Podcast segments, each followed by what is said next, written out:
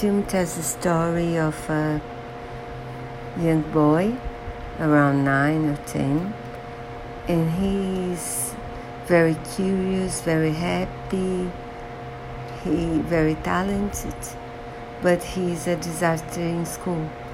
He's not able to write or read or in math is also a disaster.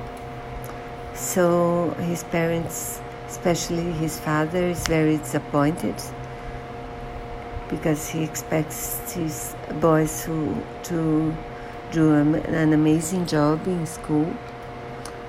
And he takes his youngest youngest son to a boarding school.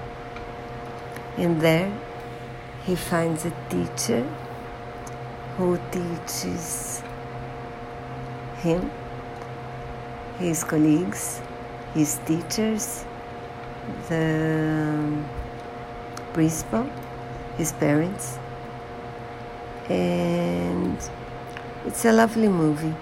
A bit too long because there are parts with music that I think was a, uh, were a bit boring, but the story is good and the boy is good the teacher is also good, the parents, his brother. So it's worth uh, watching and thinking of afterwards.